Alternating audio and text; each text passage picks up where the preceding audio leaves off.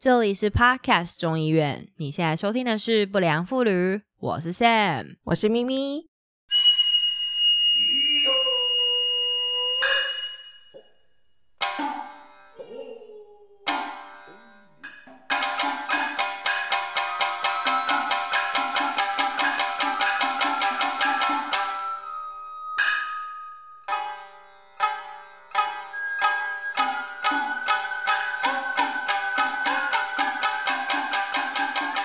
你知道最近啊，就是已经三周了吧？三周还是四周？我每周最期待就是礼拜四，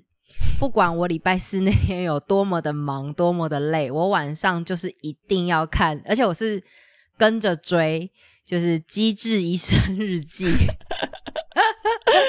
你 follow Netflix？你是看第二季的吗？还是我去年其实就看了第一季，但是那时候我先生没跟我一起看，所以就是最近他就是想说他也想要追，因为他其实是想要跟我一起看第二季的，因为我很喜欢这部片。嗯哼，然后。结果殊不知，他就一直没有追上我的进度之外，然后我又一直陪他重新看了第一季，然后觉得啊，好，我好喜欢这部片哦，就好温馨哦。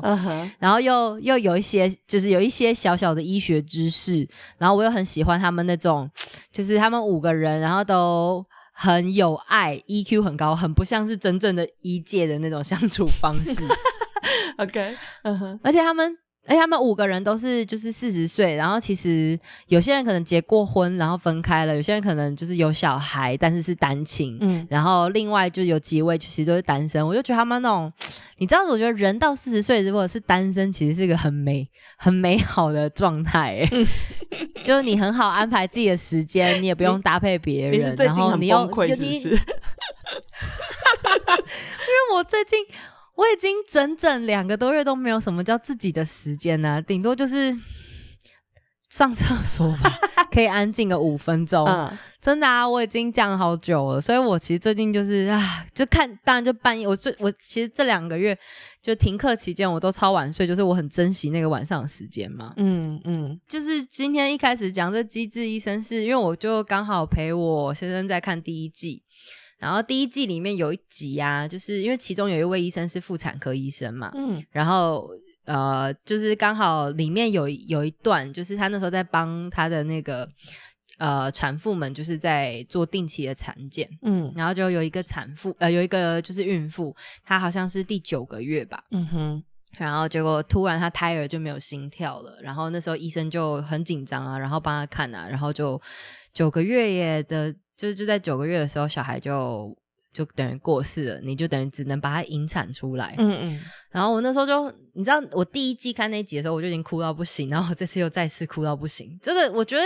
也不是说我当妈妈，或是我此刻在怀孕，我才对这件事情这么难受。是我觉得，你知道，我以前啊还没有生第一胎，就我还没有怀孕之前，嗯哼，我真的对怀孕这件事情超害怕的。嗯嗯。因为我觉得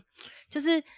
它是算是，如果我们是正常情况，没有遇到什么很大的就是 灾害或者是受伤，它算是第一个你人生要经历一个很大的手术。嗯，没错。然后你你这十个月又要小心翼翼啊，然后很就是心惊胆战，然后你一有不舒服啊，或者是你发现哎你的胎动怎么没有动啊，就是它要好谨慎。然后因为我就是很粗枝大叶的人，所以我其实以前就一直无法想象。然后我觉得我。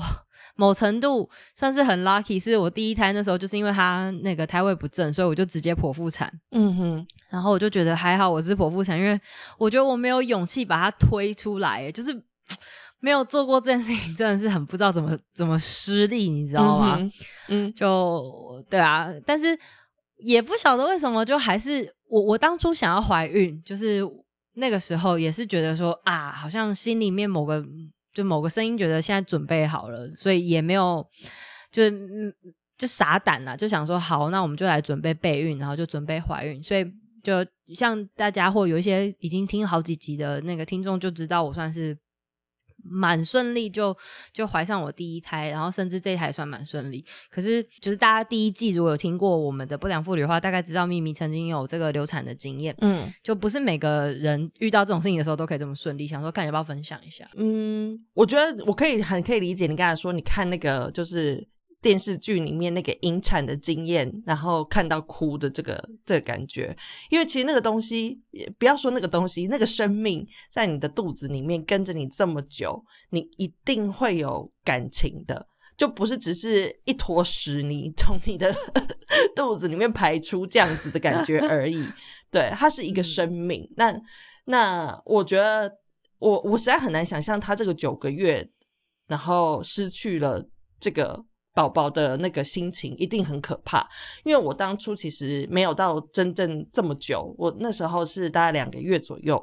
然后其实医生那时候也跟我讲说，哦，你其实你的那个子宫里面的那个胚胎其实根本不是一个生命，它就是一个空包蛋嘛，所以它就是不是一个完整的生命，根本没有没有生命体在里面。所以其实我不需要这么难过，但是我觉得那个那个心情。嗯，很难调试。就是你其实，在你觉得自己怀孕的那个时候，你其实你的不管是你的身体的荷尔蒙也好，或者是你的心态也好，你在那个时候，你就会觉得啊，你是在孕育一个生命，然后那是一件很很特别的事情。不知道，我不知道，你已经觉得心里跟他有个连接了，你甚至没就是无意识的会。尝就是会有点在跟他对话，对对对对，就是他是他即使是就是一个胚胎，他根本也不知道你是 是什么，就是他他甚至细胞都还没有长完全，但是你就是会觉得你在孕育一个生命，然后而且那个生命是在你的体内面，在你的体内长大，所以你对他的那个连接其实是很强烈的。那我觉得我那时候。呃，一方面也是因为荷尔蒙的关系，所以我就是情绪波动的特别大。然后我们本来没有打算要，嗯，怎么说？我们没有打算这么快就有怀孕。我们那时候就只是想说，哦，因为我吃避孕药吃了很多年，然后就想说，我们要不要试试看，就是停药看看。然后如果说怀孕的话，那我们就怀孕了，这样就是有我们的宝宝。然后所以我就停药了之后，大概三四个月我就怀孕了。那我们那时候觉得很惊奇，就想说哇，原来怀孕是怀孕是这么简单的事情哦。那时候很天真，就觉得怀孕你看不可以有这个心态吧？对，就是觉得哎，怀孕怎么这么容易这样？然后所以就也没有觉得特别，嗯，就也没有特别担心，就是觉得哇，好像很快很容易这样。然后我们一直等到呃，就是怀孕两两个月，就是八周的时候，我才去预约。要做产检，因为其实这边做产检不是这么方便，就不像台湾这样，你很就随便打个电话去预约就就可以立刻排到。这边你还要先通过加一呀，什么什么鬼的，反正总之我们就是排了很久，然后就想说好，那就八八周的时候再去做产检。然后那那我还记得我们去做产检之前，非常的就是兴奋，两个人都很兴奋，就想说。这样我们可能可以第一次可以见到我们的结晶，就是我们的宝宝，就是还要拍照什么的。那我那时候就躺在那个，就是那那那是手术台吗？那个叫什么？就是你要把脚张开的那个台。对，我就躺在那类似，对，等着要做超音看台看诊，不是看台 看诊台，然后看诊台。对，我准备要做超音波，然后我就躺在那，就是内诊的那种。然后我就躺在那，然后医生就走过来，他大家就很兴奋，我就说你等下那个荧幕上出现宝宝的时候，你再照手机要照起来这样，然后就已经准备好。结果，呃，就是那个一照到那个胚胎，那医生的表情就非常的凝重，然后我们就想说，嗯。是什么什么怎么了吗？这样子，然后那个医生就说：“哦，你这个胚胎，他他还想了一下，到底要怎么说？然后他就说：你这个胚胎它没有生命。对，然后那时候还他就是，嗯，对我那时候还无法理解，就是无法 process 这个讯息，然后我就没有办法说话。然后他就说：哦，这个胚胎就是什么？呃，他是说有四分之一的机会，女性怀孕有四分之一的机会会有这种。”就是空包蛋的几率哦，然后他说，就是其实不是什么呃呃特殊的事情，就是很常会发生的。然后他只是叫我，他算是蛮尝试轻描淡写的跟你对，他就以一个以以一个医生的角度在讲这件事情这样子。然后他可能也希望我不要太太情绪波动太大，所以他就讲的很平静。然后他就开始跟我讲说，那那所以这个的话要怎么处理呢？就是可能你要去去呃吃那个吃药。去让它自然的流掉，然后如果说吃药没有用的话呢，你就要去做那个引产的手术，就要去手术台，然后去把它拿出来这样子。然后因为我吃，我后来就是吃药什么的都没有用，它就没有排出来，所以我就必须要去做引产手术。所以我是我人生第一次在荷兰的进进入医院，是因为这个原因。然后就是 对，然后就就躺在手术台上面这样子，然后被引产出来。然后我觉得，嗯，我我在之前的节目里面有讲到这个经验的时候，我就说，其实那感觉很奇怪，因为我我没有意识到，就我没有看到那个东西出来，就我没有看到一个死胎或者是什么东西，所以对我来说，那个。好像宝宝还在我的肚子里面，然后我其实是没有 closure，对我没有 closure，然后我的身体其实那个荷尔蒙也还在，所以我那一阵子其实是非常非常忧郁的。然后我们后来很长一段时间就是一直在试着要再怀孕，那因为你流产之后，你其实需要很很长的时间，你身体才可以恢复。我不知道大家对于。子宫就是女性的身体有没有一个概念？就是你的子宫不是不是一个很，就是你可以就是 就是 restart 它就 start 的那种东西，它需要自体清洁，它需要休息，它需要休息，没错，对，就是你你生过小孩，你也不能立刻再怀孕。那个对你的子宫是很大的伤害，所以你可能也要休有个休更期，这样。你的老屋，对对对对，你的老屋要翻新，你必须要先让你的老屋可能就是 打掉之后，它应该要就是重新养一下那块地，对 对对，你才能翻新它。还要对对对，然后你才可以再再重新再开始这样。所以我我们中间经过了很长一段所谓的休耕的期间，这样子就没有办法怀孕的期间，大概一年。然后之后我们就又再试，但是一直试到。现在都还没有啊，还没有结果。然后我觉得那个那个过程其实很痛苦，诶，就是你，嗯，我觉得那个心理是需要很强大的，呃，你的心心态去去支持你。那个不是一个，嗯，怎么说？你真的会很犹豫。那我我觉得我现在试到现在，是因为我觉得我已经呃两三年过去了，我觉得我已经比较平。平淡，就是以一个很平常的心态去做这件事情。然后我我们前几天还就是看电视的时候，就是我刚刚有跟 Sam 讲，我们在看《六人行》，就有看到他们在说，就是要。要如果说不能生小孩的话，那我们是不是要去领养小孩或者是什么？那我就跟我的先生也讨论这件事情，他就说那个他好像不是一个很喜欢小孩子的人，所以他说如果说不是我们两个人生下来的小孩的时候，他其实也没什么兴趣。那我觉得我好像也是，我的爱没有大到这种程度，所以如果说嗯我们就是没有办法生小孩的话，那我们应该就是不会要有小孩了，就是我们两个人就会过我们两个人的世界这样子。嗯，然后对领养这话题如果有兴趣的话，这边安插一下我的叶培，在我本人 餐桌上的这个这个节目呢，里面就是有一集，大概离嗯，应该就是现在算是还在第二星、第三星，因为我已经有一段时间没更新了。嗯嗯嗯，有一个就是访问访问我我女儿朋友的妈妈的这个领养过程，所以如果对领养有兴趣的话，可以就是切过去听。好，但是我刚刚在想啊，就是你们两个既然都没有那么喜欢小孩，那你们这两年在试什么啊？就为什么为什么会想要试？我觉得还是就是想看看自己能不能运用到你的身体器官。我觉得是做点东西看看。我觉得是，我觉得对女性来说，我觉得很难拒绝，那个是你的身体那个 natural code，就是。我觉得，我觉得我的身体大概是到三十出头左右的时候，我的身体就一直在给我讯号，就是我收到很强烈的我的身体在在在告诉我说啊，你要生小孩，你要生小孩，就是像是什么这个讯号是什么？我不知道怎么形容，就是一种母母爱的，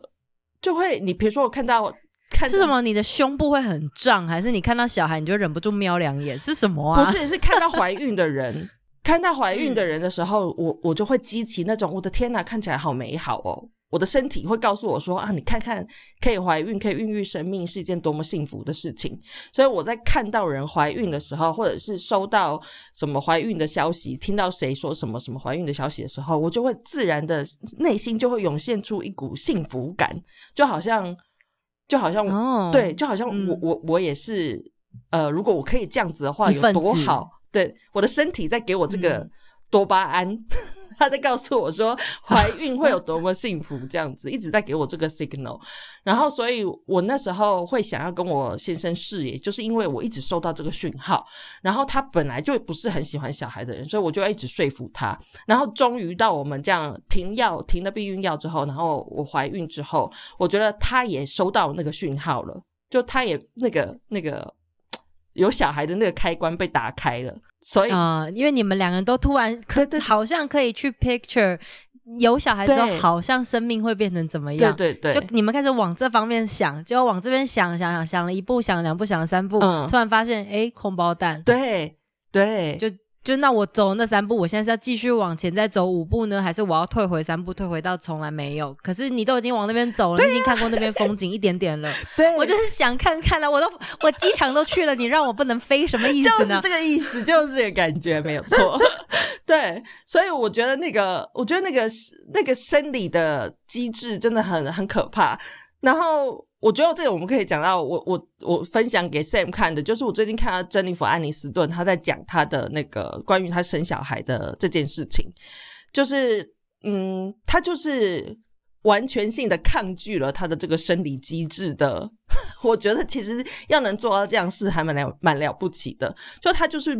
而且你一开始要就是一嗯一开始她可能心里面就非常斩钉截铁这件事情，对对对，她就是完全不被那个。这个洗脑不被他的那个社会价值观动摇，对，或者是他的生理机制去洗他自己的脑，这样子，他完全就是他知道，他觉得呃生了小孩对他的未来是没有好，他觉得他自己的人生规划里面不会有小孩这件事情，所以他就是没有把小孩放在他的 life picture 里面嘛，然后所以他就是很坚持呃不要有小孩，那不管是跟。谁结婚了或者是什么，对方怎么样，他他就是可以坚持到现在。那当然，他现在五十几岁了，也真的没有可能没有办法生小孩了。但是我觉得他那个可以挺过那一段，他能够生小孩，他却选择不生小孩的时间，实在是很了不起。然后他自己有说，他觉得那个，他觉得这个社会好像就是把女人的价值就是放在你要变成太太。然后你要成为妈妈，这样，然后他觉得这个价值很对女性很不公平，所以他一方面也在 judge 这个关于这篇文章啊，他是什么？他是采访他采访珍妮弗·安妮斯顿这个人呢，还是这是一个怎么样的文章？你要不要大家就是再跟大家就是稍微细讲一下？呃，他他是在访问珍妮弗·安妮斯顿啊，因为他其实嗯是一个。就是她是在美国算是很知名的，其实，在全世界她都算是蛮知名的。全球对啊，都很有名。对对对，一个女性，然后大家对她的感情生活就会很好奇嘛。然后，所以她她所有的呃，就是每一段感情都被大家放大来审视。那大家来审视她的感情呢，通常都是以她的，比如说好了，她跟这个。跟布莱德比特结婚的时候，他们就会说啊，布莱他跟布莱比特没有没有生小孩，然后就是一定有什么问题这样子。然后，但是他对他来说，那个就是他他就是解释这件事情。他说对他来说，那个呃，他们会之后会离，他们后来离婚绝对不是因为没有生小孩这件事情。他说他们只就是两个人的生活不开心了。然后他们的计划可能有改变了，所以他们才离婚的，并不是因为呃有没有小孩这件事情离婚的。那他觉得媒体就会把他塑造成他是一个。呃，寂寞。像她现在她单身的时候，就把她塑造成她是一个寂寞、没有小孩的呃女人，很可怜的女人。然后她她又在跟谁谈恋爱的时候，他们又会说啊，所以她是不是要在呃，就是有小孩了呢？她肚子是不是有稍微隆起呢？然后她计划会不会计划又要生小孩呢？什么之类的，就好像她的每一段关系都是只是建构在她的子宫上面，就是她的子宫要怎么用呢？这样就没有人去看。其他的面相，哎，那他有自己稍微先讲说他为什么一开始，或是他多久之前就决定他根本没有打算要生小孩吗？他有特别他没有提这件事，哎，他只是说他就觉得生小孩这件事情，呃，让他觉得很惊恐，所以他从来没有想要生小孩。嗯，因为像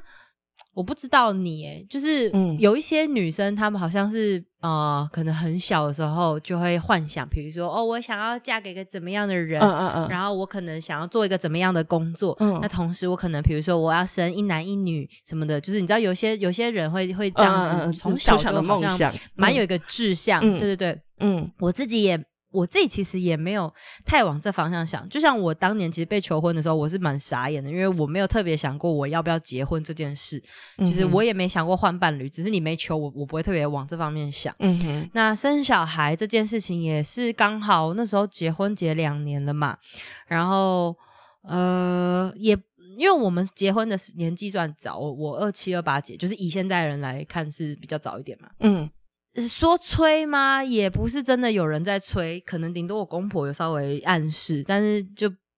也怎么讲，就是我自己那时候也是觉得，哎，既然都结婚结两年，然后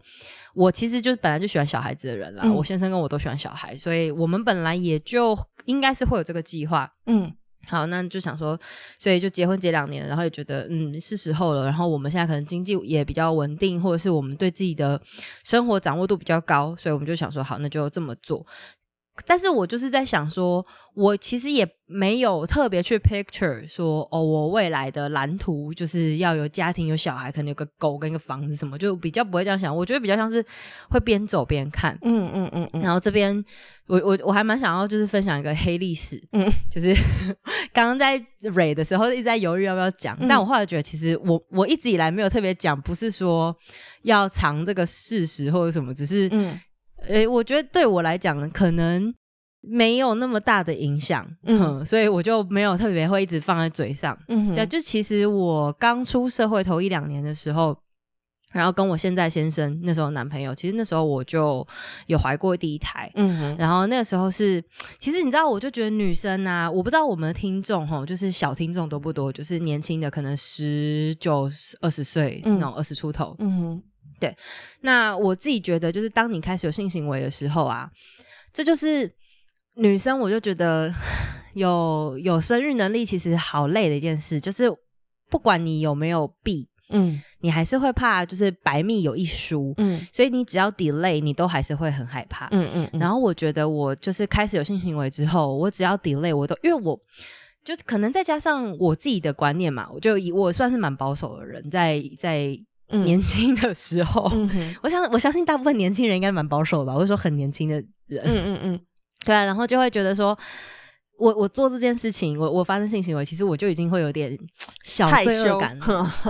嗯，就学生时代嘛，就是你一定会有点，就对啊，就是会有罪恶感。然后呃，那个是大学的时期，然后但是就是我我讲的是我出社会之后，然后就是大学时期就是 delay 的话，你就开始会觉得很紧张嘛，嗯。然后到我就是我出社会的时候，那时候大概才二十三吧，二三二四，然后也是 delay，嗯，然后这次就 delay 蛮久的，然后好像是 delay 了一段时间，然后那时候，呃，我那时候其实刚好正在申请我要去加拿大 working holiday，所以我要去做全身健检，嗯。然后那全身健检就发现我的某一个指数特别高，然后那时候我就很紧张，然后我就想说那指数高有什么原因？就突然间就看到有个其中一个可能性是怀孕，嗯，然后那时候想说，哎，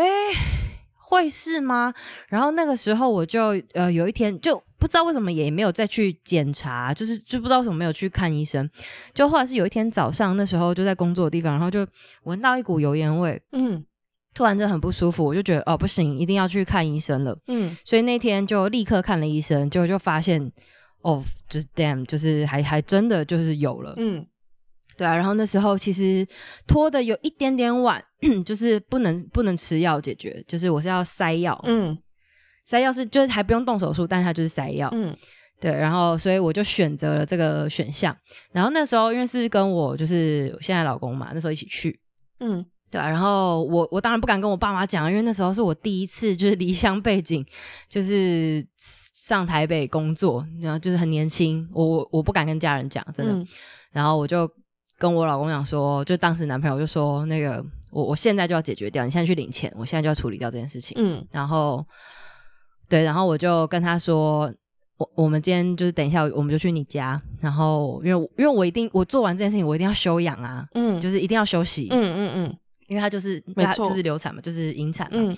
对我就说你一定要跟你爸妈讲，就是你自己想办法。我那时候就是讲说，反正你要处理这件事情，嗯，对啊。然后我就说你一定要跟你爸妈说，我需要有人照顾。然后我，但呃，我这边就也想要跟，如果是有年轻的听众，然后发生这样的事情，呃，就我其实怎么样都还是一定要跟大人讲，就是这个是很大的事情，尤其对你的身体会很伤，你永远不知道它会影响到你后面还有几年，就是你真是完全无法料想得到，嗯。嗯，所以一定要找大人可以照顾你，对啊。然后反正那时候我就 虽然说我很俗辣，不敢跟我家人讲，但是我还是强迫我男友就是跟他爸妈说，所以我就在他们家休养了两个礼拜，嗯，然后就算是坐小月子嘛，对啊，把它做完，嗯，然后我就觉得，你知道，就是这件事情，当然我现在讲，我觉得应该是说我那时候的我当下可以那么当机立断做这个决定，我其实一直都很喜欢小孩子，可是二十三岁、二十四岁的我。包括我，我我老公那时候他还是研究生，他都还是学生。嗯，我真的觉得我没有办法给他任何东西，而且我不希望，因为那个时候就是我觉得我也正要去加拿大，然后他还在念研究所，我们两个人可能都正准备要我们的，就是我们正准备正准备要开花。嗯，如果发生这样的事情，我觉得我们可能未来都会对这个孩子会有点怨怼。虽然说，当然这是我们自己造成的。嗯哼。对啊，那所以我当下就觉得没有，我完全没有准备好，我也不就是一切都来的太突然了，嗯，所以我就觉得，你知道，就是现在想想就会觉得说，哇，就是从以前女生就要一直，你看我们从年轻一点的时候是怕怀孕，嗯，然后怕突如其来的怀孕，然后到后面再年纪大一点是怕没有怀孕，嗯，然后怕就是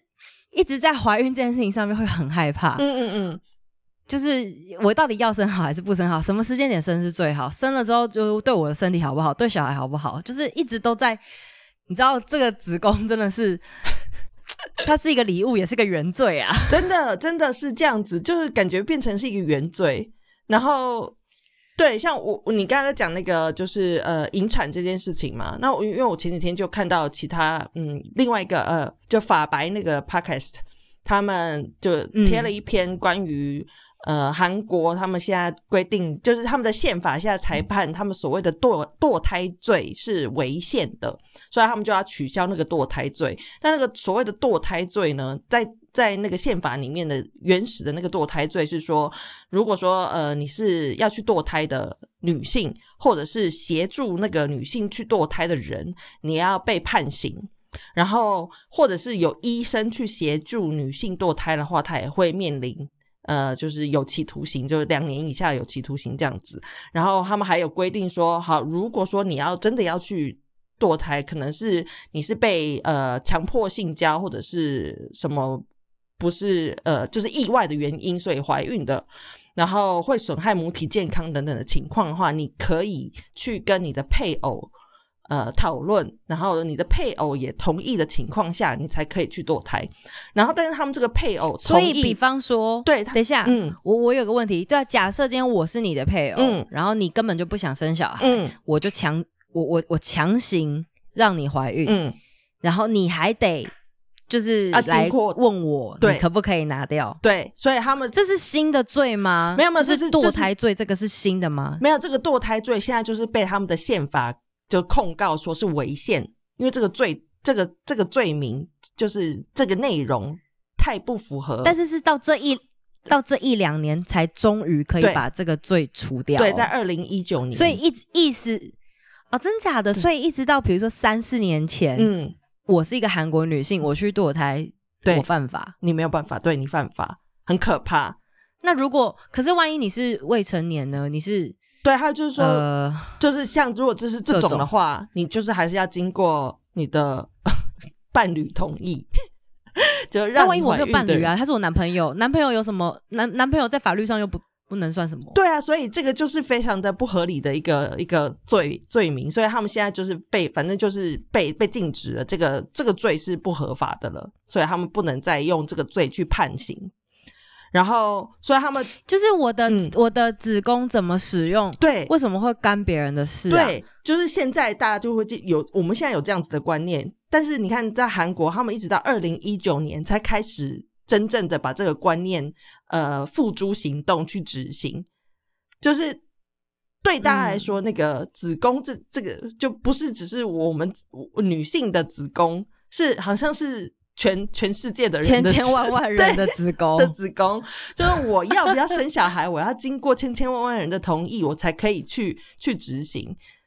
就是很不合理啊！我知道在一些，我知道在一些就是宗教比较为基础的国家，他们是这样没有错。嗯哼。对啊，只是我因为我你知道，毕竟我们台湾蛮容易受到韩国文化洗礼，所以我会有点想说啊，韩国居然到现在都还有像这样子的事情啊。嗯，我觉得当然就是你说二零一九年之后他们就废掉了。对，但是我觉得韩国他们确实是他们的男女呃平权真的不是，我觉得跟台湾比起来，他们还是蛮落后的。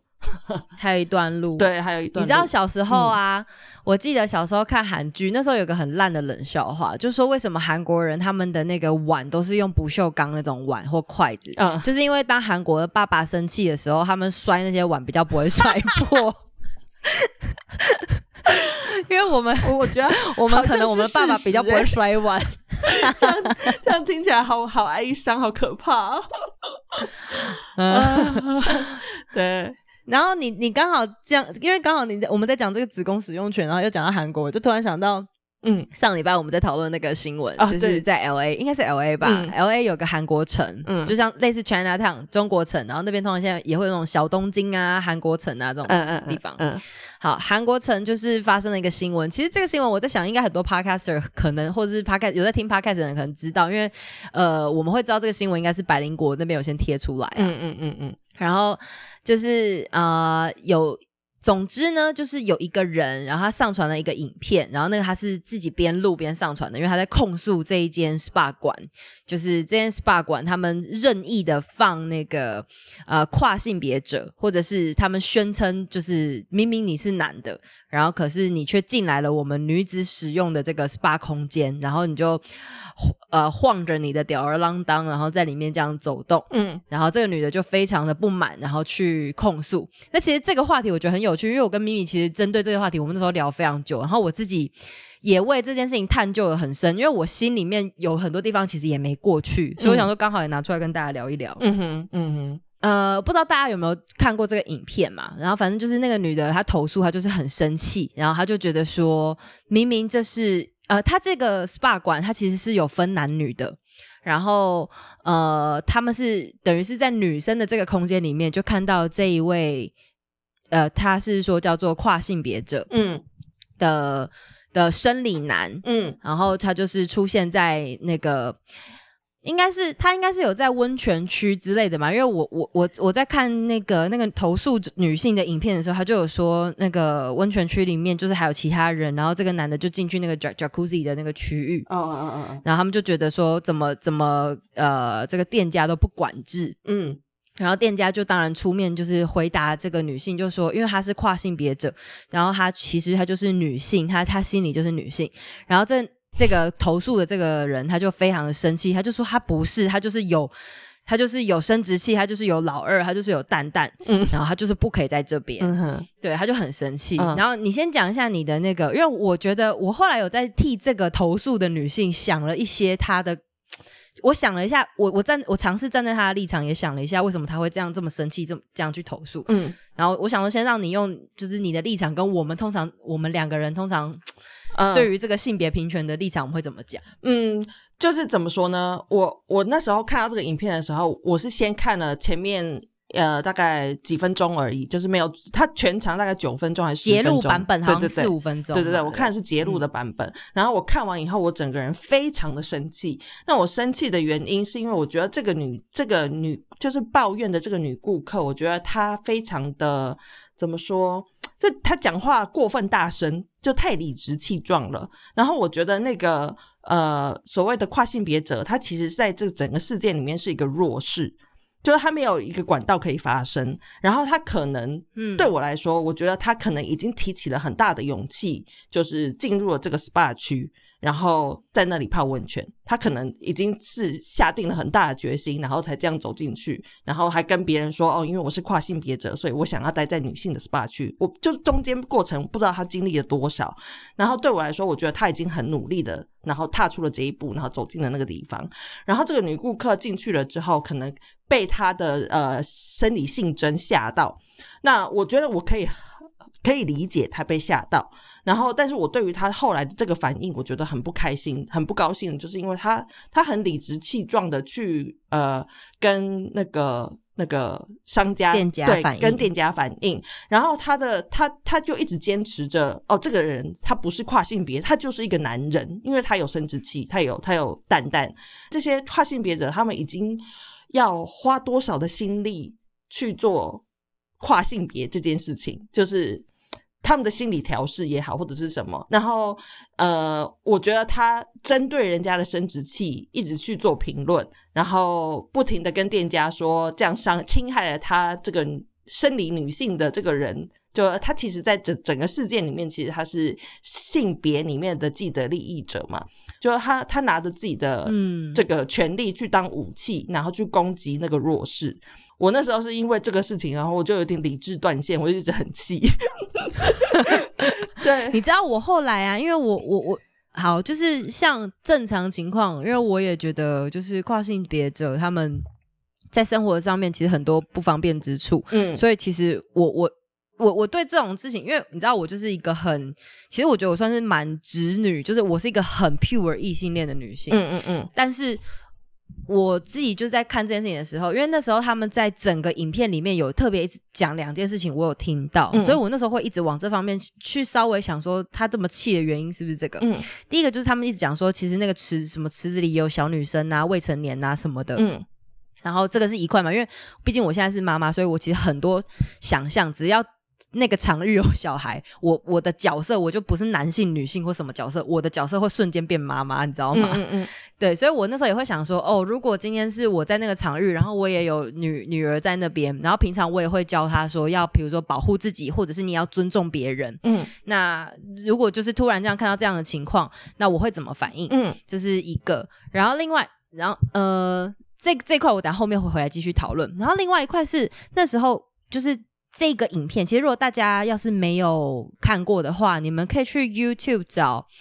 呃，这一间 SPA 馆叫 WI，就是 We Spa。嗯，你们如果打什么 LA We Spa 之类的，应该可以看到这这一则影片，大概就是全长九分钟嘛。嗯嗯，好，就它里面其实有人在帮，就是那位跨性别者做辩护，他就说他就是 transgender，transgender 这样子。嗯。然后可是这个时候，然后投诉的这个生理女的这个女性，她不是那时候就说她就是有 penis，她就是有老二，她就是有睾丸，她不是就这样讲吗？我那时候在想说，是不是因为她对这块就太不了解了？因为她是不是把 transgender 跟 transsexual 嗯搞错？嗯，就是跨性别者不代表你有变性，跨性别者只是你的心理跟你的生理是不同性别。我我就在想，会不会她就是因为她对这块就是不懂的人的话，他就会觉得说。可能就是另外一个人讲说，哦，他就是个变性人，他已经变性，他就是变性人，然后他就说没有，他就是有老二。那那这个生气，我就觉得哦，那很合理，他这个他这个辩论就很合理，因为他就是想要讲说，他不是变性人，他有老二，只是变成说他的观念是卡在他觉得有老二，那就是那个那一间是有老二者不得进入，就是跟男女无关。嗯嗯，我那时候就想说，我我那时候想其中一个是这个事情啦。嗯，然后还有另外一个就是我刚刚讲小朋友这个东西。嗯。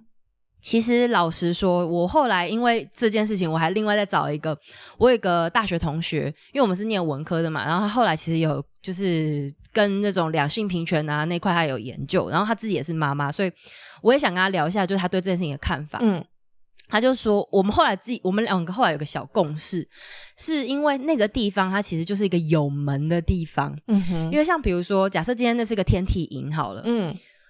就是天体营，你本来就没有任何标签，嗯哼，就是而且你去的人，你也会预期，你就是看大家裸体跟你自己裸体，嗯，就像比如说我们那时候有讨论到一些北欧的那种芬兰浴啊什么的，嗯，没错，它是对它就是它是没有门的地方，它没有任何标签，所以任何人都可以去，然后任何人就是都是裸的，你没有区别的，嗯。可是今天我们去那个 SPA 馆，他一开始先。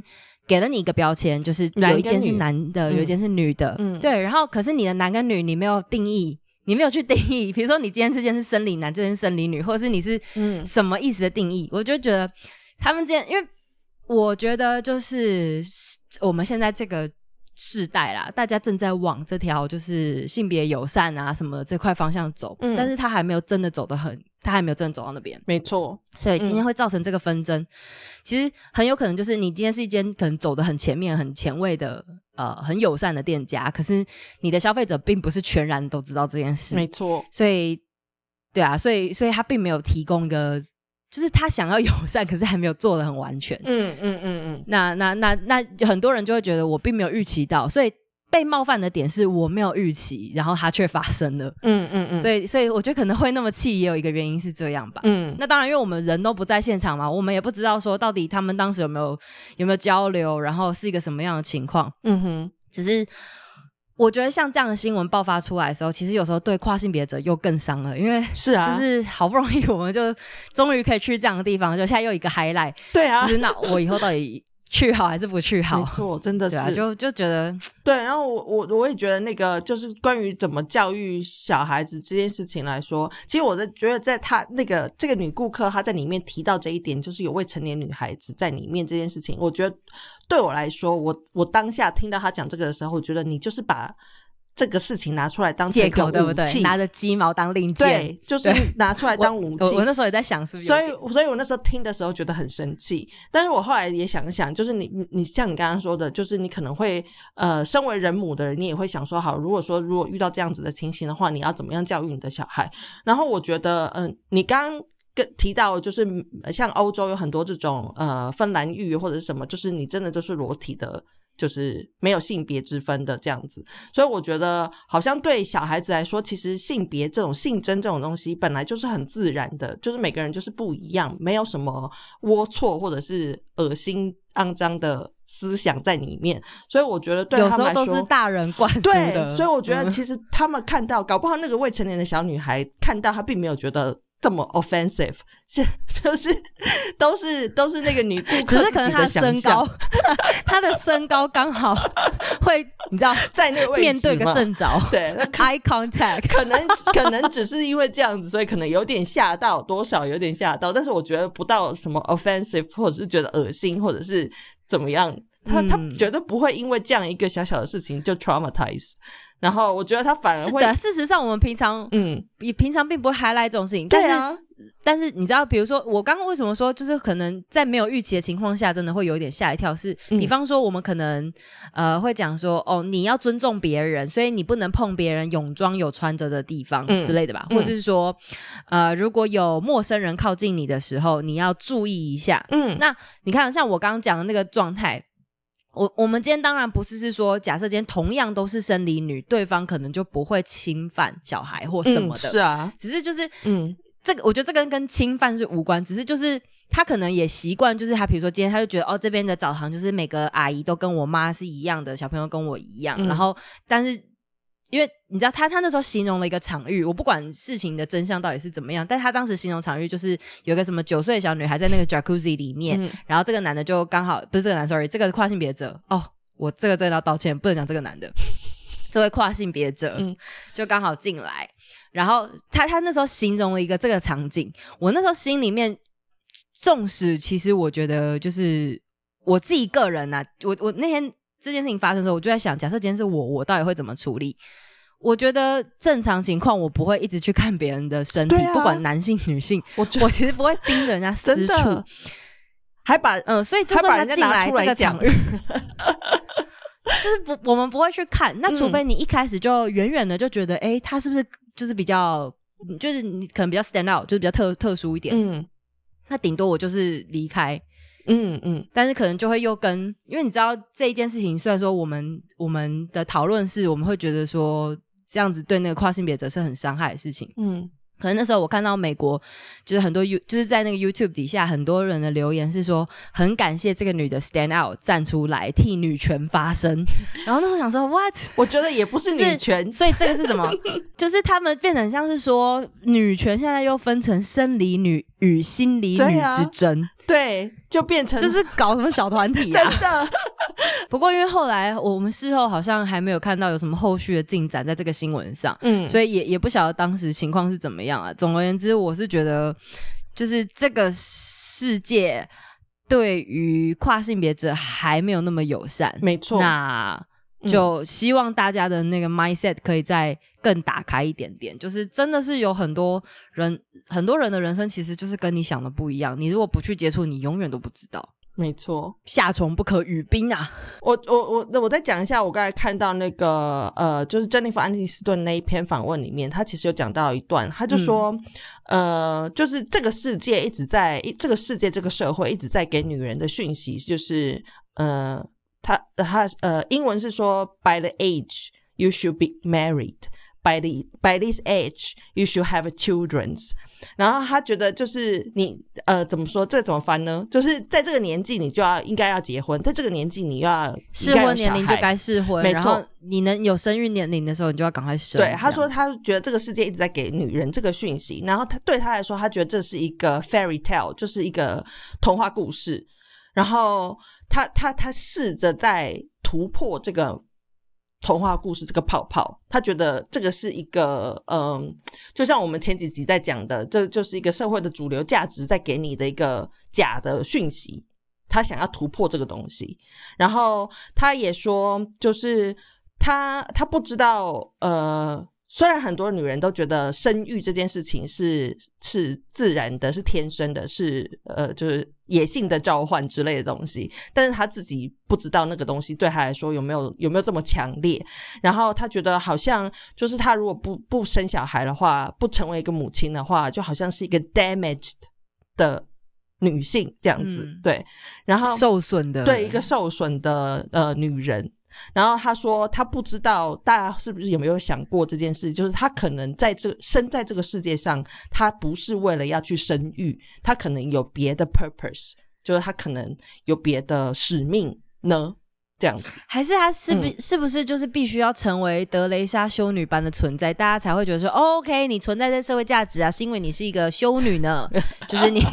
就是所以所以呢，OK，你可以不用使用你的子宫，因为你奉献给上帝。哎，我这样是会，我这样会惹到。Sorry，我觉得我觉得没有哎，我觉得我觉得真的是，就是到底是不是子宫来定义我们呢？就是我们身为是不是呃女性这件事情，是不是用子宫来定义呢？那你看，我们之前也讲过，就是那个日本，他男呃女性要变成男性的那个变性人，然后他因为还有子宫，所以他没有办法合法的成为一个男性，就好像。子宫这件事情是一件。呃，就就就我们刚才前面讲的，就这我的子宫不是我的子宫，是这个世界的所有人的千千万万人的子宫，这样。我要对啊，我就是标签你，我就是先看你们子宫，然后 决定你要去哪一边。上帝的分类那种感觉，对啊，好可怕啊！不是说上帝的分类，就是某某个分类，就是 OK 子宫我就贴你女性，然后没子宫贴你男性。真的，嗯，我们那时候不是还聊到一个台湾艺人，台湾女主持人啊，对对对，小贤，对小贤，她就是我那时候问了一个很蠢的问题，什么？你看，我那时候不是。问你说，哎，那既然小贤她没有子宫，那她去日本是不是可以直接变男性？纵使她个人，纵使她个人没有这个意愿，就后来你不是跟我讲说，哦，不行，就是除了你没子宫之外，你还得加装生殖器，你才能成为真的男性。对啊，那那是现在日本的法律是这样子啊，他们就是他们就是 judge 呃烦不烦性别 by 就是你真的生理构造这样子，我觉得那个实在是太困难了。对，那像这种天生没有子宫，但是他生下来是生理女性的人怎么办呢？就是你觉得他是什么呢？那我觉得小贤他是他呃心理建设做得很好。就是他当然也有，嗯呃，经过经过很痛苦的时间时间。我之前有看到他的访问，然后他因为他其实就是因为不能生育，然后后来才离婚的嘛。他本来跟那个呃，对，就是一个也是一个知名的男男子，